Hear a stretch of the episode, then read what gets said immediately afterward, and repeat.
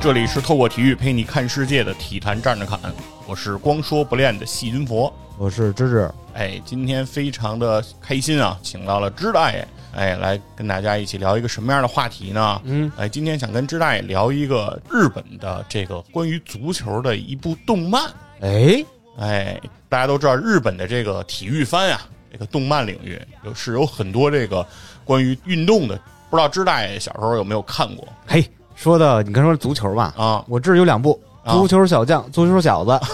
那日本的还有什么什么网球少年、网球王子网球王子，啊，还有什么有乒乓的吗？不知道。有有啊，有反反正这种体育类的动画片有一部漫画就叫乒乓啊好啊，家伙！对，而且还有这个《灌篮高手》啊，哎，对对对对对，哎，《灌篮高手》的这个这个剧场版最新作，说是也要马上就要上映了。嗯，哎，所以说这个日本其实体育方面的这个动漫作品啊，还是非常多的啊。我呢是最近看了一部这个刚刚从漫画转为这个动画片儿，哎，就是把漫画动画化了的这么一部作品，啊它名字叫《蓝色监狱这是聊啥的》，？也是一部关于足球的这个动漫作品。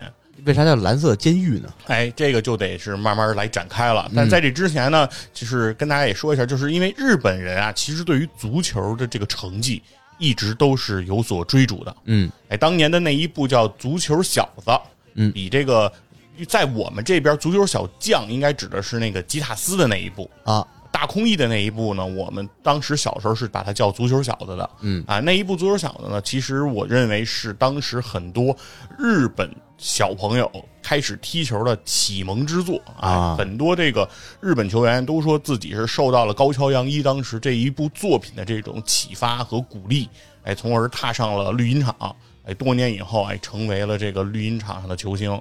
当时呢，我们中国小朋友哎也为这个足球小子所激励哎，但是呢，并没有取得同样高的 成就。嗯，对，但是呢，事隔多年。日本呢，其实日本关于足球的这个作品，其实后续也一直有啊。但是这一部《蓝色监狱》，我认为它是有了一个更新的一个从足球哲学上的一个思考。哎我的妈呀，哲学！哎，那这部作品先跟可以跟大家先简单介绍一下。嗯，《蓝色监狱》这部作品是由这个金城宗幸担任原作。哎，金城宗幸呢是一个漫画编剧。哎，你可以说是这一部漫画的这种故事的情节、人物的设定，主要都是由这个金城宗幸来完成的。嗯，然后由这个野村优介老师哎作为这一部漫画的作画，两个人来合作完成的这样的一部漫画。这部漫画它首先是在二零一八年的大概十月份，哎，是在这个一个叫《周刊少年 Magazine》这么一个杂志上开始连载的。啊，对，然后到了这个呃，今年是把它变成了动画片儿，是从二零二二年的十月八号哎开始每周一集啊、开始这样放送。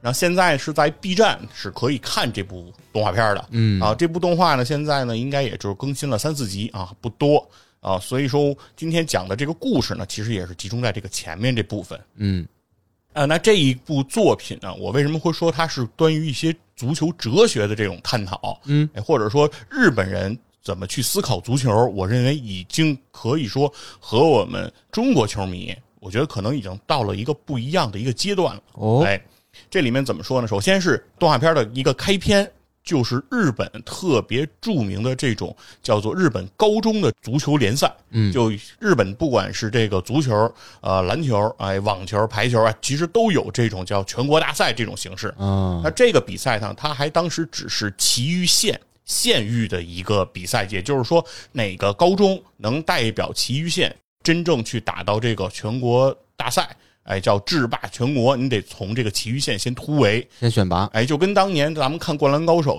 湘北是吧？你得先从神奈川出现这么一个局面。那当时的这个我们的主人公呢，叫这个杰啊，杰世一，他是这个一难高中的这一个一名球员啊，是一个前锋。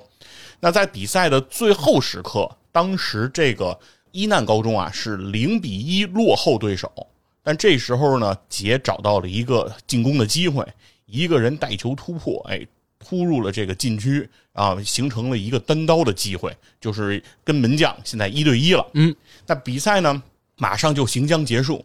这个时候呢，哎，杰就准备要起脚射门了。但就在杰要起脚射门的时候呢，他的队友叫小多田，冲这个杰高喊：“杰，把球传过来，我的位置更好。”嗯，那杰侧目一看呢，确实自己的队友现在趋于更有利的位置，而且门将呢，守门员已经将全部的这个注意力啊。都已经集中在了自己的身上，哎，那这个时候如果自己把球传过去，确实自己的队友能够进球的概率应该更高，嗯，哎，所以这时候呢，杰认为足球是一项团队的运动，十一个人的协作嘛，于是不犹豫的把球都传了过去，但自己的队友小多田呢也是不负众望，哎，一脚射门，哎，球打在了门框上，没有把球打进。那这个时候呢，对面的对手可就形成反击了。哎，对面的对手其中也有一个王牌前锋，叫吉良良介。那吉良良介呢，是一个个人能力非常强的这个球员啊。他接到了自己队友的这个长传之后，又突入了禁区，一脚打门。哎，等于是。杰这次传球导致自己的球队没能进球，把比分扳平，嗯，反而让自己的这个球队又落后一分，零比二了，分零比二了！而且因为刚才都说了，这是比赛最后时刻了，嗯，随着这个吉良的这一个进球，比赛中场哨响，比赛结束了啊！而非常遗憾的一件事情呢是，杰这个时候他已经是一难高中的一名高二的学生了，意味着什么呢？就是到了高三。就要退出足球队了，因为你到高三的时候，最后你就毕业了嘛。到那个夏天，其实你已经不属于这个高中的这个学生了，所以大部分的这种呃高三的学生，其实就不会再有资格代表自己高中的这个球队去他踢这个全国大赛了。所以呢，杰等于这一次的失利，导致自己的可以说足球梦想可能就是就此终结了。嗯，因为再也没有踢上这个全国大赛的这个机会。而你作为一个球员，如果连全国大赛都踢不了，你很难再继续自己的这个足球的这个生涯了。没错，所以杰呢，其实当时是非常的痛苦，哎，甚至他在这个回家的路上啊，也是这个怒吼，就是发泄自己的这个心中的这个抑郁的情绪，并且他就是一直在想说，如果当时我没传球。我要是自己选择单干，嗯，哎，我是不是更能有机会把球打进？我能力会不会比那个小多田更强一些？嗯，如果是我承担这个责任，那哪怕是我自己，比如说把球踢飞了没打进，那起码我心里还会更好受一点，对吧？现在等于把命运交给了别人，让别人将这个球错失，那这个情况其实自己会更加的懊恼，是，所以他也是流下了这种非常激动的泪水，嗯。但是回家之后呢，非常有意思。虽然这场球输了，家里人呢也是对他进行了一些简单的安慰，但是杰呢也觉得说输了就输了呗，呃，大不了这个足球生涯就结束就结束。但是呢，家人给他递来了一个邀请函，哎，说什么呢？就是说有一个足球的训练营，哎，是的相关的项目，现在要招募你来参加。杰就很奇怪，就说：“我作为一个连这个全国大赛都踢不进去的这么一个球队的球员，怎么还能被人相中呢？”但是呢，抱着试试看的心态，哎，他也是欣然前往。那这个时候呢，咱们就得把镜头转到另一边。嗯，那为什么会有了这个项目呢？其实是说，在这个漫画中的背景，说是呃，两千一八年的世界杯，也就是上一届的俄罗斯世界杯，在这届世界杯上，日本队的成绩又是这个十六强。十六强意味着什么呢？就是世界杯现在是三十二支球队来参加，分为八个小组，每个小组的前两名出线，出线之后就是十六强，进入淘汰赛阶段。而日本队自从一九九八年打进世界杯以来，日本足球队的最好成绩就是这个十六强啊。所以说，日本队呢，其实经常啊是可以从小组中出线。但是出现以后就很难更进一步，嗯，所以一直是居于这种世界二流、亚洲一流，哎，这么一个档次上，就是有一种逡巡不尽的这种感觉。那这个时候呢，日本足协啊，当时有一个女生啊，一个一个日本足协里面的一个哎职员，他就对这个足协来提出说，日本足球已经到了非常危难的时刻。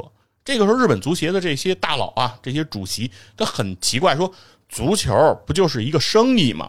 日本足球火热，日本的联赛搞得红火，然后日本球员能够在这个世界舞台上带来很多的这个赞助，我们靠足球能过得很好。足球在日本已经很成功了。然后这个时候，这个女职员就说：“我认为日本足球确实取得了一些进步，但是日本队如果要想拿世界杯，是根本不可能的。”而且就是因为日本队现在这种不居安思危，哎，满足现状，固步自封，你就永远就被困在这样的一个境地当中。嗯，你就是相当于逆水行舟，你不进则退啊，你早晚有一天就跟不上世界一流，你就会被甩开。所以说，他认为其实日本足球这个局面已经到了一个很危险的时候了。他说他推荐一个人叫会心慎八啊。哦，他说：“这个人啊，名不见经传，就根本不是什么所谓足坛名宿，根本没有被人听过，而且看样子呢，也是一个比很年轻的人。但是他说，这个人他有一个计划，他启动这个计划之后，将会为日本足球筛选出最强的一代前锋。日本只要有了这种世界一流的最顶级的这种前锋，就会给这个国家队注入新的活力。那日本足球的水平就会百尺竿头更进一步，日本队就会有机会在下一届世界杯上，哎，去拿这个世界杯的冠军。嗯，哎，那这个企划呢，得到了这个足协的这样的一个肯定之后，于是就成型了。嗯，所以这个计划的名字就叫“蓝色监狱”。蓝色监狱，这就是这个动漫作品的标题啊，哦蓝色监狱》。那回过来呢，再说这个杰，杰呢拿着这个邀请函就到了这样的一个报道地点门口的时候，他当时还在想说，这个是不是一个恶作剧？嗯，哎，就是说到底有没有这么一个活动？是不是就是也没人来，然后就是别人为了安慰我说你踢的还不错，给我这么一个东西。但是这个时候他在门口见到了谁呢？他见到了吉良良介。哦，啊，就是之前在决赛的那个舞台上，他输给的对手，而且他认为吉良的这个水平啊、天赋、身体素质各方面能力都在自己之上。嗯，啊，两个人进行了一个比较好的一个寒暄啊。吉良这边虽然击败了这个杰，但是他对杰的这种呃能力，包括门前的这种判断和这种哎对于足球的这种理解，其实也给到了很大的肯定，还说就是、哥们儿你也不错，嗯，虽然输给了我啊，但是但是你也是很不错了，这就是运气不好呗。对对，那我我多强呢？对吧？你遇见我了，你输了，那很正常嘛。嗯嗯啊，于是两个人就一起步入了这个会场。进入会场，他才发现这个会场里面已经有很多人了。嗯，那这个时候他发现里面这些人基本上都是日本全国各个高中的这些足球精英，哦，而且他们的这个位置都是前锋。嗯哎，他当时就很惊讶，就说为什么呃一个活动会招这么多前锋来啊？这个时候，这个会场的大屏幕亮了。刚才提到的这个会心甚巴，嗯，哎，是一个呃根本看上去一点儿不像有运动员的这种风格的人，而且看上去是有一些神经质的一个戴眼镜的一个，也可能是个少年啊，年龄看上去也不大的人，嗯，哎，在这个大屏幕中出现，说说你们就是我用我自己的判断筛选出来的十八岁以下的，我认为的日本最强的这个前锋，但是你们现在仅仅只是这些前锋的原石，就是说你们是一块璞玉，啊，我要来打造你们，而我即将的这个计划，其实就是要从你们当中选出那一位最强的前锋。选一个人。对，从三百个人中选一个，哦，这一个强者未来将带领日本足球，哎，去拿到这个世界杯的冠军。嗯啊，他说接下来大家就会留在这儿来进行这种封闭式的这种集训，这个集训是非常残酷的。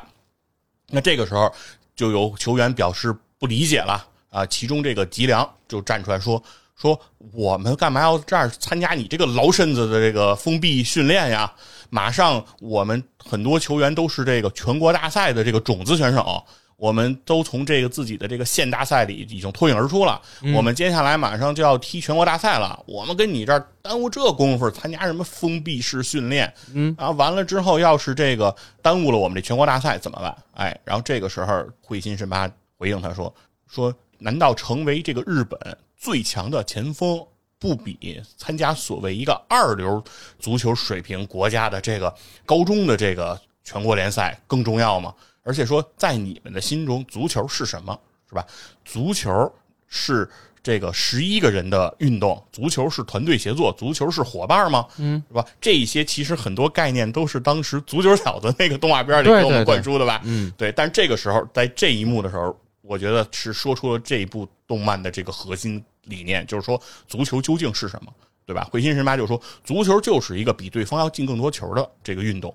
日本足球，他说他的现在的现状就是我们有特别好的整体，我们有非常好的组织，但是为什么日本足球在世界杯的舞台上无法突破？就是因为我们没有那个最强的前锋，嗯，我们没有那种一锤定音的人，哎，那就是因为我们这个水平，所以日本足球就是完蛋了啊，没戏。所以我必须要从你们之中做这种残酷的筛选。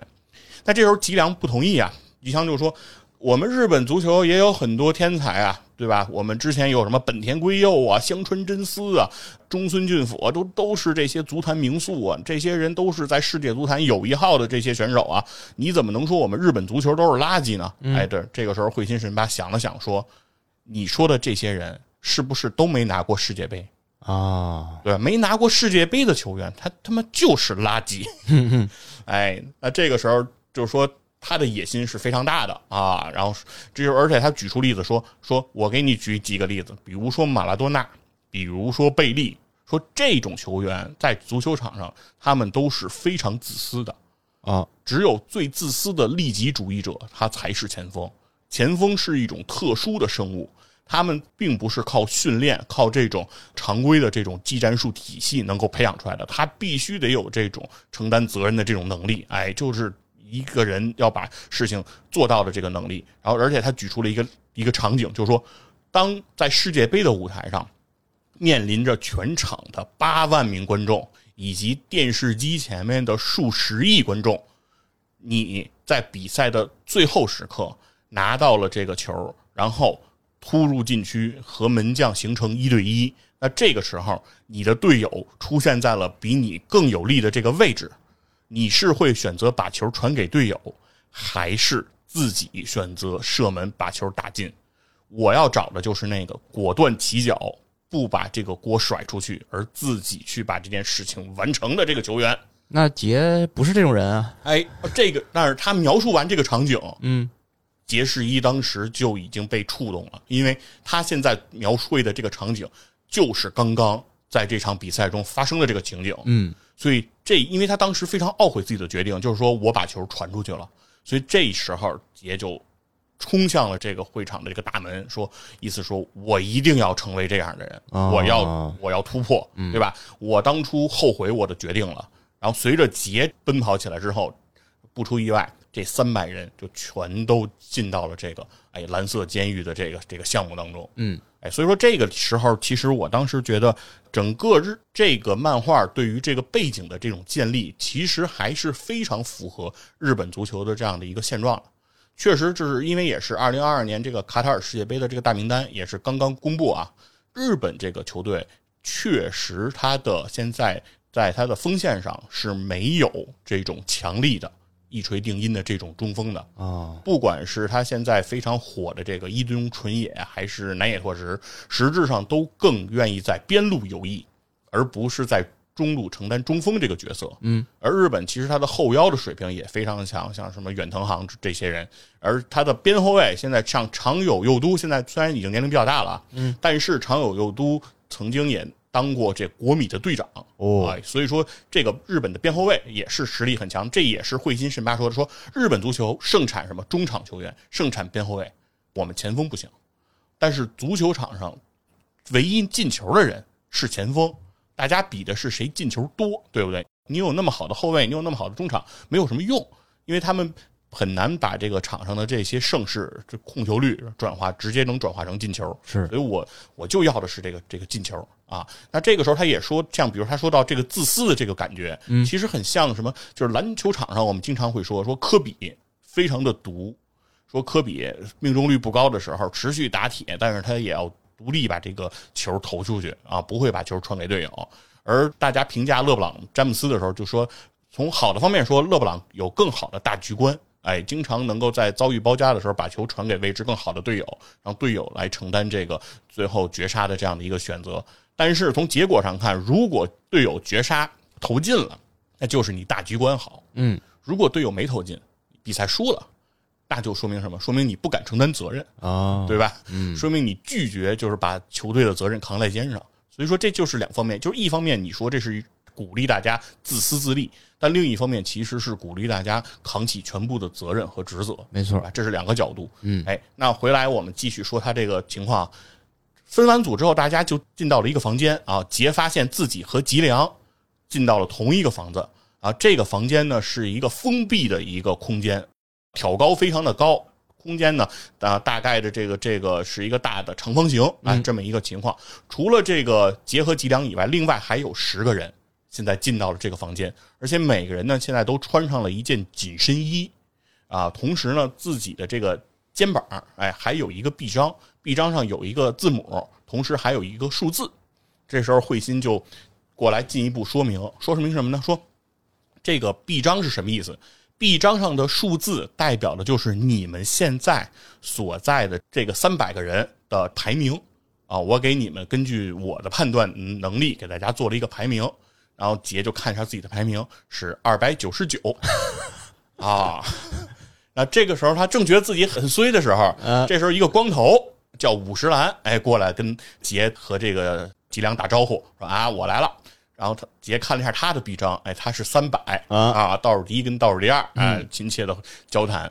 然后倒数第一说什么呢？说我呀，你看我不是一个秃子吗？为什么我是个秃子呢？说是那个我们家呀是开寺院的啊，开寺院。对，说呢，如果我要是这个踢球踢不出来，我就得回家继承家业。继承家业呢，嗯，就是当和尚啊，所以我家都剃秃了嘛，嗯，对，我就叫当和尚了。所以说呢，说我对于这次这个选拔我非常看重啊，我非常希望自己能能赢，但是呢，确实能力比较有限，只有三百。那这个时候呢，这个慧心就说，我们第一轮比赛就马上要开始了，而且就要淘汰一个人。规则是什么呢？说一会儿空中啊会给你们投下来一个足球，嗯，投完这个足球之后呢，要进行的这个叫做这个什么呃鬼抓人这么一个一个活动。规则说是在规定的一百三十六秒的时间内，成为鬼的人就是带着这个足球会控球，他的职责是将球踢到这个其他的球员身上，谁如果被踢中了，就会成为鬼，嗯，然后就把球踢下一个人，在最后这个时间截止的那一瞬间，如果球是最后击中的谁，谁就是鬼，那个人就会被淘汰，嗯。那第一个鬼是谁呢？就是由这个排名现在最靠后的那和尚，对对对。然后和尚就很着急呀，说时间马上就开始了，一百三十六秒开始倒计时。和尚就很慌啊，说我靠，这个我当鬼，那如果要是我踢不着人，那这个就把我淘汰了吗？我不就回家当和尚了吗？嗯。然后和尚就拿着这个球，就是对着这些这个球员开始抽射，哎，开始闷。但是呢，闷了几脚，因为其他球员都比他排名高啊。身体灵活性啊，各方面都比他强啊。嗯，哎，等于是谁也没踢着。哎，那这时候怎么办呢？那只能开始在场上找这种防备比较差的人。那这时候他发现场上有一个球员，他没在这个场上站着，别人都是站在场上活动啊啊说话呀，都很积极。那这个球员啊，他躲在一个角落，他趴着睡觉，哦，躺那儿睡觉了。嗯，哎，这个时候和尚觉得，哎。那我要闷你，不就比较轻松吗？你说你那趴着睡觉呢，你连看都没看我。这个和尚就带着球冲向了这个躺着那儿的人。躺着那儿的人叫丰乐回啊，也是一个这个高中的一个前锋。那就在这个和尚离这个丰乐回很近的时候，因为和尚要想提高命中率嘛，我不要离着很远踢你，我离近了一踢你也躲不开。然后就在和尚离这个风乐回已经比较近的时候，这风乐回本来他躺在那儿睡觉。他就突然啊，从这个地上弹了起来，哇啊！这个身体核心力量非常的强，而且弹起来之后啊，他一脚就踹在了这个和尚的脸上啊啊！就是你不是要踢我吗？哎，我就先踢你人。他一脚啊就踹在这和尚脸上了，然后和尚就给踹开了。这个时候呢，和尚就急了，说：“你这犯规呀！”说你这怎么能踢人脸呢？他说刚才这个慧心神八说了，说玩这个鬼抓人这个游戏啊，只有一个规则，说是不能手球啊。就是说，他说除手球以外，他没有再提任何规则，所以我这个不犯规。然后这个时候呢，出来一个像大哥这样的人物，叫这个国神啊，一看就是那种身体比较强壮的，哎，块儿比较大。然后国神就过来，就是拍着这个。封了回，就是说，意思说，虽然这个规则说了，只要不守球就行，但是也别太过分。大家这个还是这个按足球的这个规则来踢，大家毕竟都是球员嘛，嗯，也别太过分，上来就打人，这也不好。他就在劝这个封了回啊，这时候做这个和事佬。那这个时候和尚就觉得发现了，说，哎，这大哥不是在这儿劝的吗？国神在这儿劝，说和尚就想，嘿，这个趁这个机会，我踢你吧。嗯，于是他就一脚把球踢了出来，球就打中了这个国神了。完，哎，这国神就急了，嗯，就说说我好心好意是吧？出来这给安抚一下大家，跟大家那个说点什么好话这那的，你上来就踢我，我，你你你真是不想活了。这个国神的这个特长啊，他就是这个大力抽射，哦哎，大力远射，就有点像咱们看足球小子里原来什么松人啊，什么日向小次郎那个猛虎射门，哎，那么个劲儿。他于是就摆好架势，说：“那个和尚，你今天就是今天了，我他妈一脚踢死你！”嗯，啊，就是球跟炮弹一样，就踢向了这个和尚。这和尚当时就慌了，这时候怎么办呢？他是看见身边有这个杰站他旁边，还那个木木呆呆的，对这个规则好像还有点不清楚。他一把就把杰薅过来，挡在了自己的身前，然后随着这个球啊，像炮弹一样就击中了这个杰，就把杰连人带球给踢飞了。哇，哎，这一下等于因为和尚使了个绊儿，因为这也不犯规嘛，嗯，对啊，这也没手球，把你拽过来挡也无所谓，所以等于现在是劫变成鬼了，哎，啊然后这时候国神就有点不好意思，说：“哎呀，我是想踢他，我没想踢你啊。”但是时间不等人，刚才这么一折腾，几个回合一闹，现在这个时间已经到一分钟了。对于这个杰来说，只有一分钟时间把球踢中别人，嗯，于是杰呢也尝试性的拿球踢这些人，但是呢自己是二百九十九名啊，大家大部分人都比他那个排名高，找那和尚，对能力对能力都比他强，所以说他没辙了，嗯。所以他就过去说准备说不行啊，我就踢这和尚，啊，这和尚还比较弱。但是呢，这个时候风乐回特别有意思，他不是一直属于特活跃的那个人吗？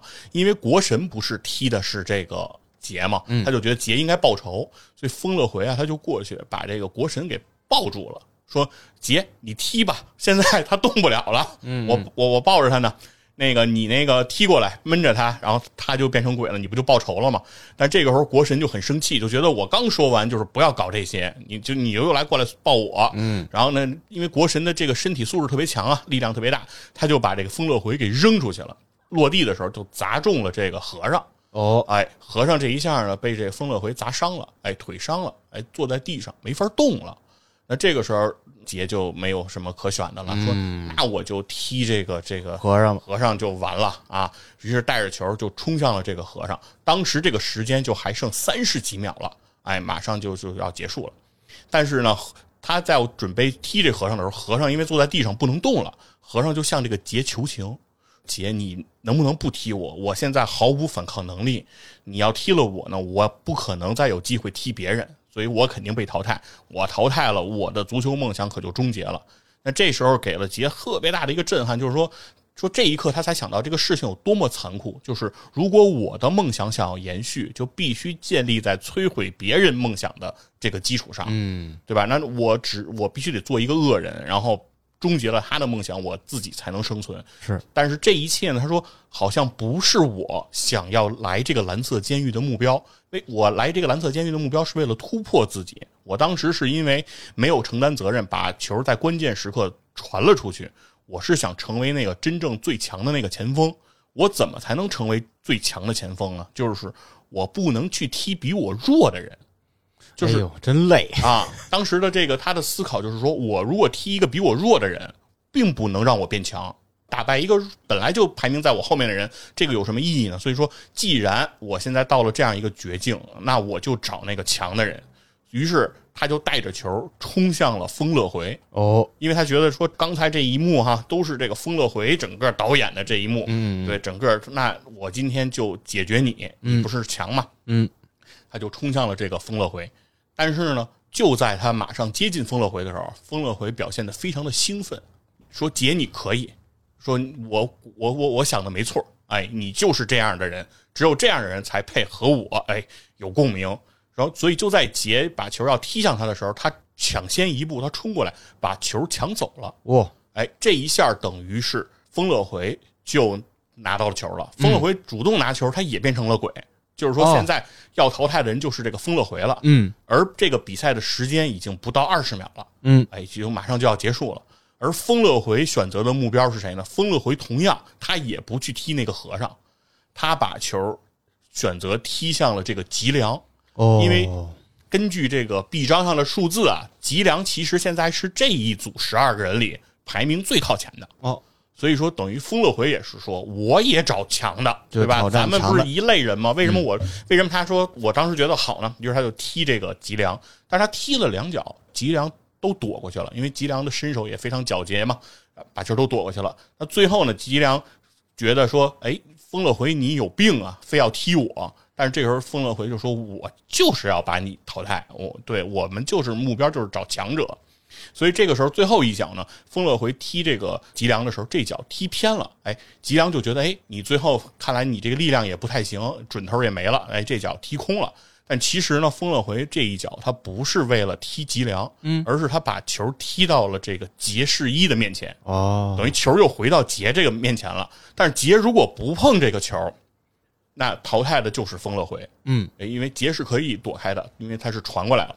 但是这时候杰这个眼神啊就变了，哎，就开始就是心中的这个魔鬼恶魔就被激发了，就说既然要淘汰，那就淘汰这个最强的。嗯，对于是杰当时这一瞬间电光火石之间，这身体不受控的起脚，把这个球踢向了这个吉良。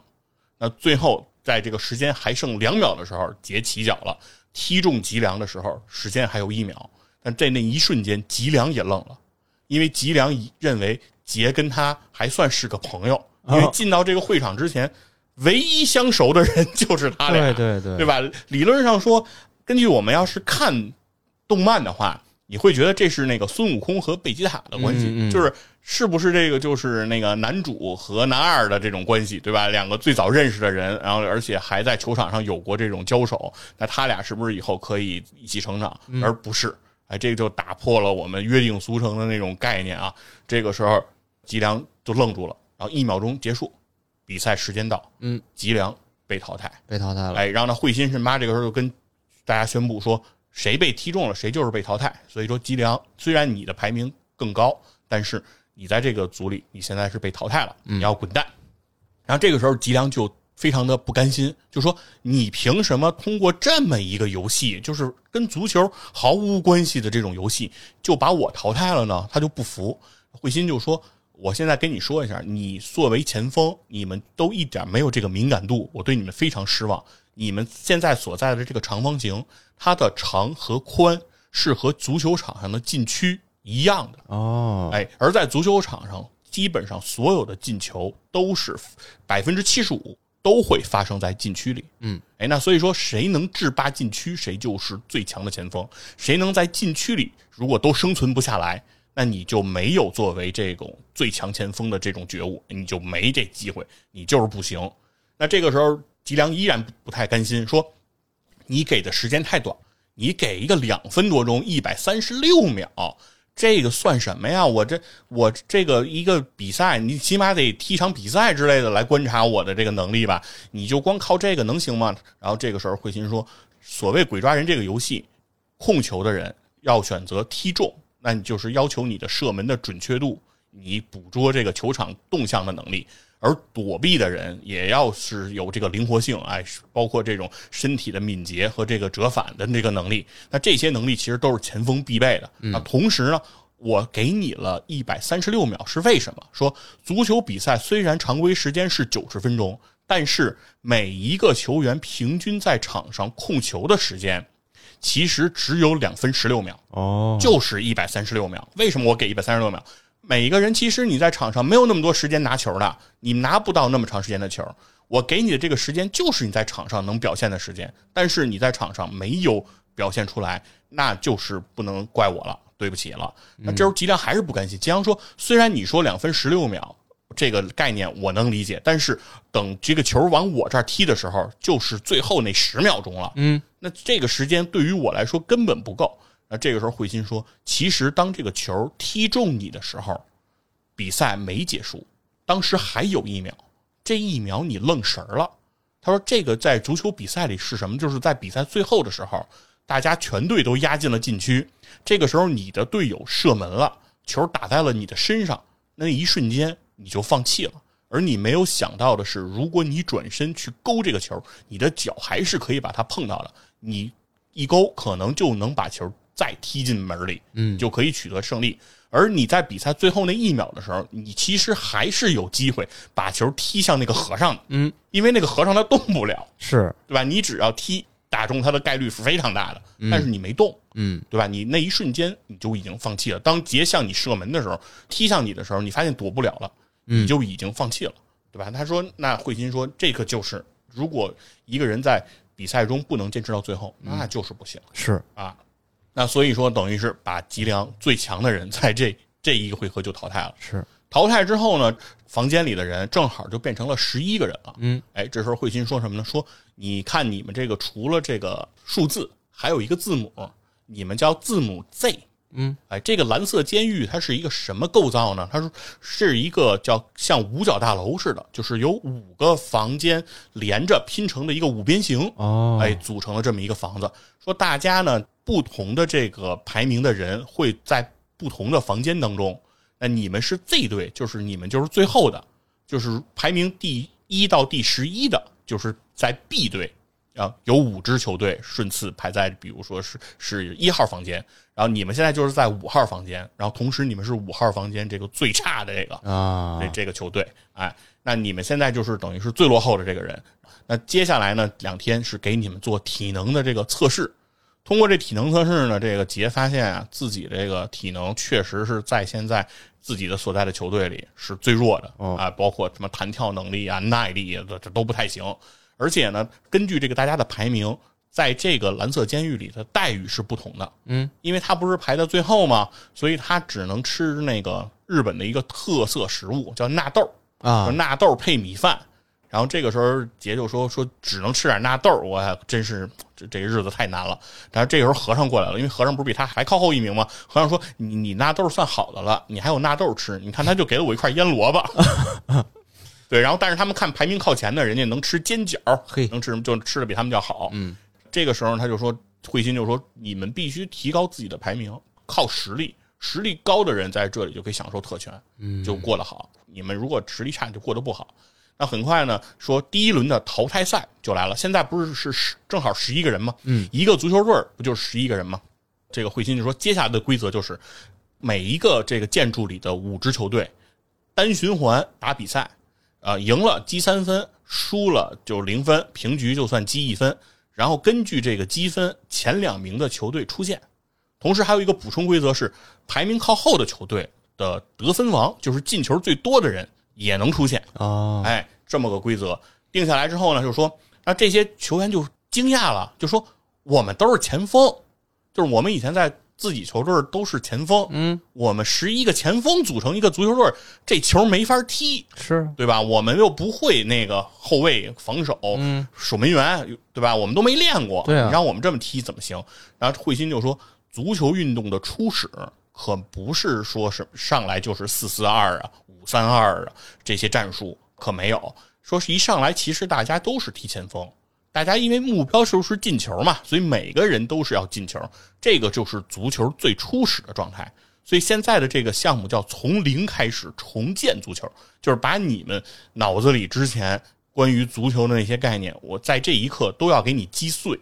哎，你的目的就是要进球，嗯哎，所以说，如果大家的目标就是进球，而且我要选拔的就是那个最强的前锋，就是进球能力最强的人，所以我才会要求说，即便排名靠后的这个队伍，他的进球最多的人，我也让他能够顺利晋级。嗯哎，这就是加了这么一个规则。那大家呢就觉得说，那这个就硬着头皮踢吧，反正大家也不太明白应该怎么踢。但是呢，大家根据自己的这个常识，觉得踢球还是得分位置啊，前锋啊、后卫啊、守门员是吧？还是得分出来。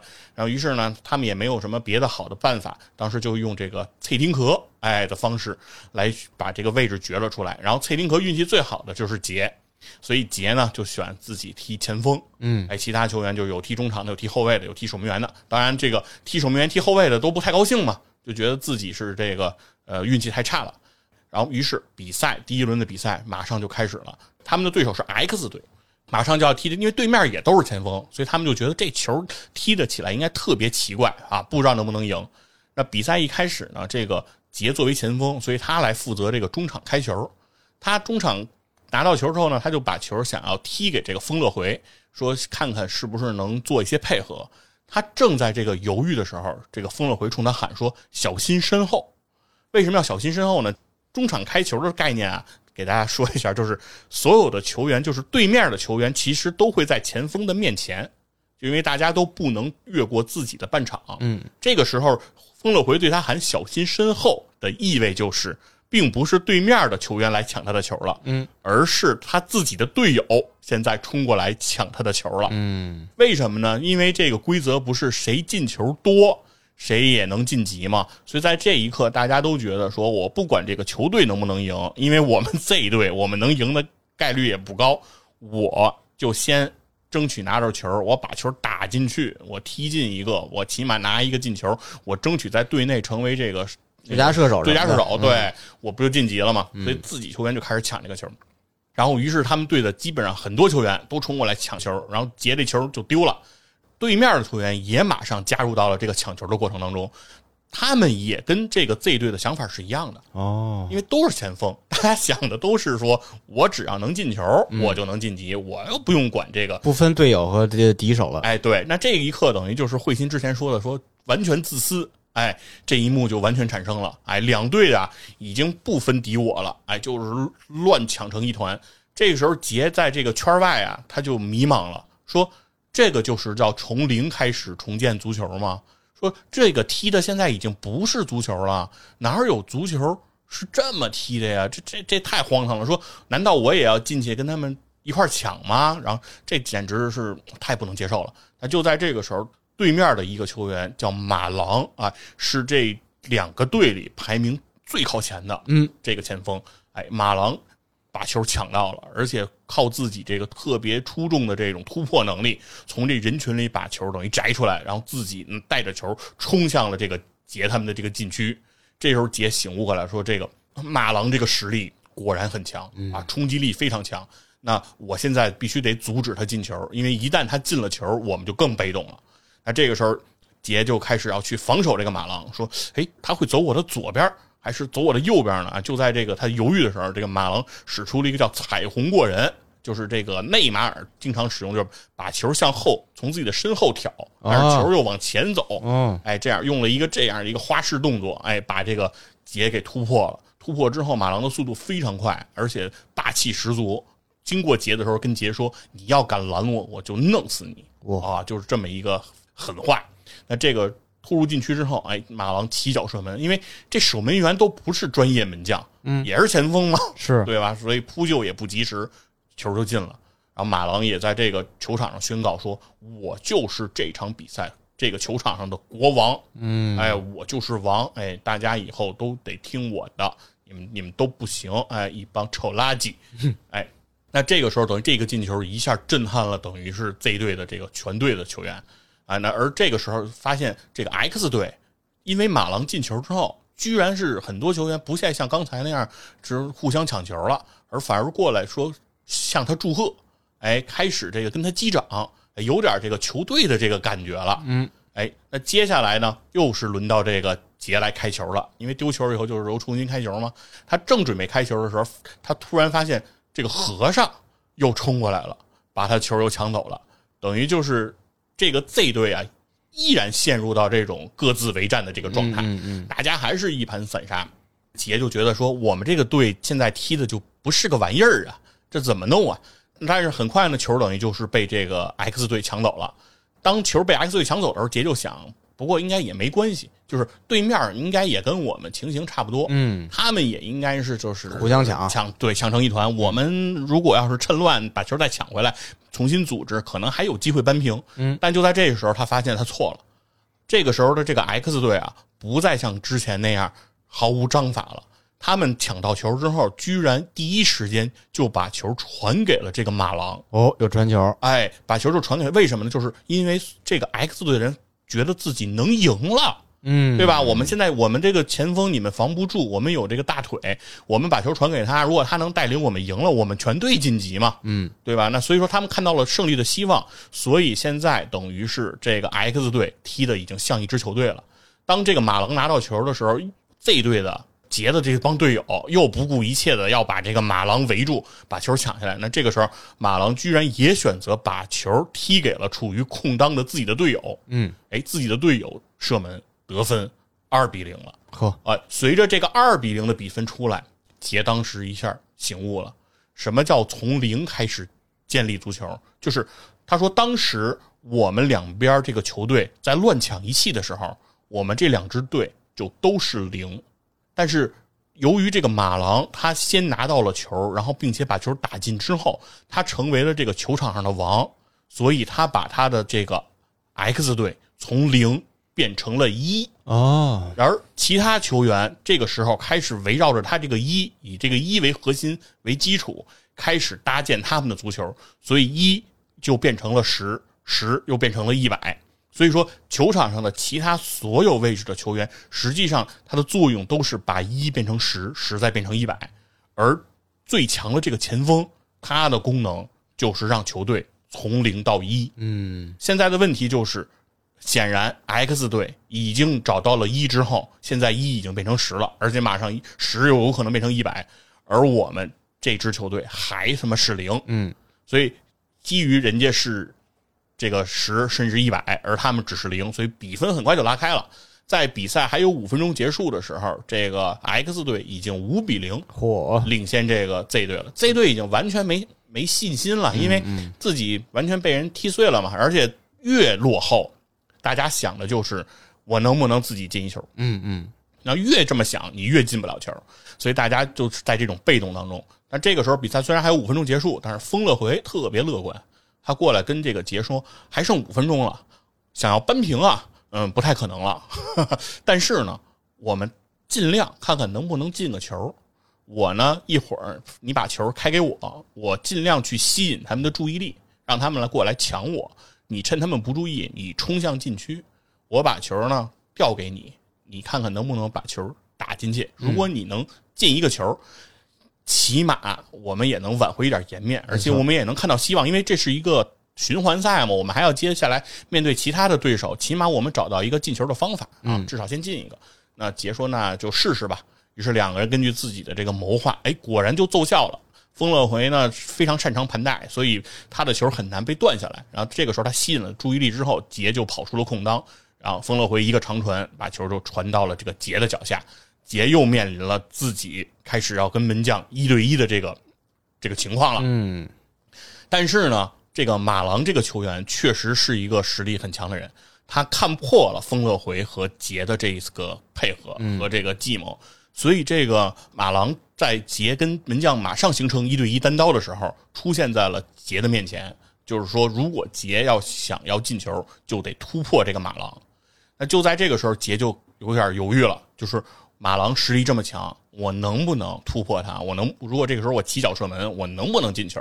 哎，他就又开始陷入到了这个一丝犹豫当中。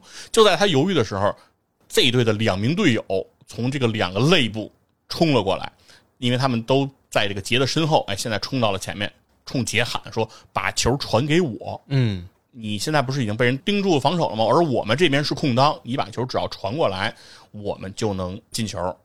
杰就在这个电光火石之间，又是不受自控的把球传给了之前大力抽射的那个国神。啊，国神拿到球之后，哎，面对门将一脚远射，力量十足，把球打进了球门。哦，哎，等于是杰又面临了一次同样的这个情况，但是这一次他没没有射门，所以就在国神庆祝这个进球的时候，杰又陷入到了这种特别大的这个懊悔当中，而且另一名队友也过来谴责杰，说你干嘛把球传他呀？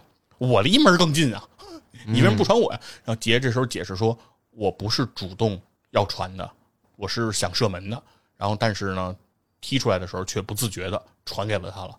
那个队友完全不相信，谁能把这个射门踢成这个传球啊？你就是故意的，你就是想想传他不传我啊！就开始情绪非常的激动。那这个时候杰也非常的懊悔，就说我来到这个蓝色监狱，我目标是什么？我目标是为了突破自己，对吧？是同样的境遇当中，我能不能承担这个责任，把球踢进？但是呢，为了这个，我已经把这个吉良给淘汰了，对吧？吉良是我进这个蓝色监狱之前唯一是认识一下的点儿的朋友，但是我为了我的梦想的一个延续，我把他的梦想终结了。但我终结完他的梦想之后，又遇到同样的情况，我居然没有去选择这样的一个情形。嗯，对他对这个事情又非常的这个懊恼。哎，所以故事呢，其实就是从这个时候就开始往下一步一步的发展。因为现在这个动画片的它的这个集数还比较少啊，所以我们故事的情节呢，基本上其实就给大家讲到这么多。OK，哎，但是我觉得这个动漫呢，它其实折射出来说，首先一点是日本人对于自己的足球的水平的理解，或者说那种想象，和我们中国球迷，我觉得已经超过了一个嗯，思维的维度了确实不太一样，嗯对方想的问题是日本队离世界杯这个冠军嗯，还有多远，对吧？我们想的是我们离这个世界杯决赛圈儿还有多远，对，对吧？在我们看来，日本足球是很成功的，所以我们经常说要学日本足球。嗯，但是从这个漫画的这个角度来说呢，呃，已经有人认为日本足球现在是属于一事无成啊，你没有夺冠。是，对，然后而且他通过他的思考，他就是说，日本的国民性非常注重整体，日本人非常步调一致，非常注重这种配合团队的协作。但是同样呢，日本球员缺乏个性，哎，没有这种独树一帜的这种能力。也就是说，所谓足球这项运动，为什么在日本的球迷一部分人的眼中现在被受限，实质上是和他的国民性有相关性的。嗯想要改变日本足球的情况，不仅仅是说强调足球员的技术水平，他的身体的这种硬性的指标能力，而更重要的其实是要改变他们国民性的这个性格，哎，这个文化当中的问题是啊。其实他们是想要采用一种极端的这种情形，用一种大逃杀式的这种方法，看看能不能筛选出那个具有这种独一无二的，哎，世界一流的、世界顶级的，甚至于世界最强的这个前锋的这种性格。嗯，所以我觉得其实日本足球的这种思考啊，确实是我觉得超越了我们一个维度。没错，所以是我为什么看完这个呃动画片的时候，我对这个内容是比较的感兴趣，或者说想跟大家来聊一聊，其实也是给我很大的触动。因为我们现在想象日本足球的时候，就觉得日本足球已经很强了，对啊各个位置。对吧？最新一期的这个大名单，日本的二十六个人的大名单，其中有二十个人是旅游球员，啊啊，旅游球员。旅欧球员就是都啊，是在旅欧球员都是在欧洲踢球的。啊。哎人家日本球员二十个国脚现在都在欧洲踢球，而且这里面还有一些球员没被入选，比如说现在在苏超，就是苏格兰联赛，呃，状态非常好的这个呃古桥亨吾这样的球员，这次没有被征召。啊，而且在各项比赛当中，其实已经在今年打进八个球了啊，状态非常好。但是这一次世界杯居然都没有征召，但是我们的球员其实现在旅游的就只剩吴磊一个人嘛，嗯啊，甚至可能也就回来了。所以这个情况就是和我们之间的这个差距其实是非常大的。是啊，然后另外呢，就是呃，日本足球现在确实和他们作为这个漫画家，或者说作为一部分他们的球迷的视角来看，确实他们看的也，我认为也很准啊。日本球员确实有着这样的一个问题，就是他们的整体性、他们的配合确实很出众，但是确实这个一锤定音的能力，哎，有所欠缺。嗯而在足球场上呢，他们的现在的这种思考呢，又非常像现在 NBA 之前非常火热的一个理论，叫魔球的概念。嗯，哎，魔球概念它讲的是什么呢？就是说，最早这个概念其实是从棒球场上来，是说有人根据这个棒球比赛这个规则，哎，来看完以后，他他组了一个球队，这个球队的人的奔跑能力、什么力量水平都不是特别强。但是这些人他有一个特点，就是他找到了这个球员组成这支球队，他们有一个特点，就是他们都是得分最高的，啊，就是比如本垒打能打完了以后能得分最高的这些人组成了球队。那他们的理论是什么呢？说其实防守或者说其他的能力都没有得分重要，因为比赛最核心的就是这个得分。那最后这支棒球队取得了成功。而这一个理念呢，其实后来是被比如说像休斯敦火箭啊、这个金州勇士啊等这些球队引用到了 NBA 的球场。是什么意思呢？就是我招募的这些球员，他们的防守能力、什么篮板能力啊、组织能力都未必最强，但是他们就是有一点投得准，能进球，哎，能把球扔进篮筐。嗯，对，因为你说那些其他的所有的能力，如果球进不了篮儿，都白扯。是对吧？我就是能扔，而且他们通过计算，就是说 NBA 有三分球这个规则嘛，对吧？篮球有三分球，三分球进一个就得三分，而两分球进一个得两分。对吧？那如果你经过一个简单的计算，就是呃三分球的命中率如果只有百分之五十，呃，而两分球的命中率是百分之七十。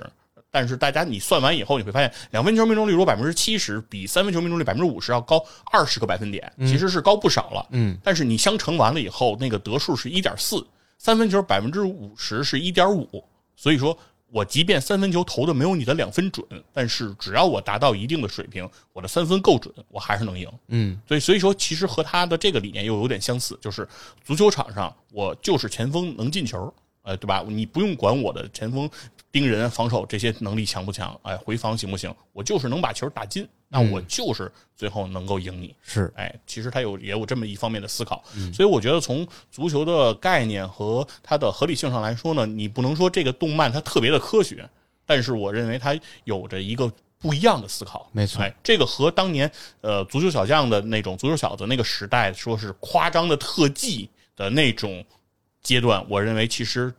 或者说日本的体育分，我认为又到了一个新的一个层次当中。没错哎他思考的更多的，我认为就是我之前说的关于足球哲学的一个探讨，嗯就是足球究竟是什么。嗯，哎，那今天给大家介绍的这个《蓝色监狱》啊，基本上就到这里了啊。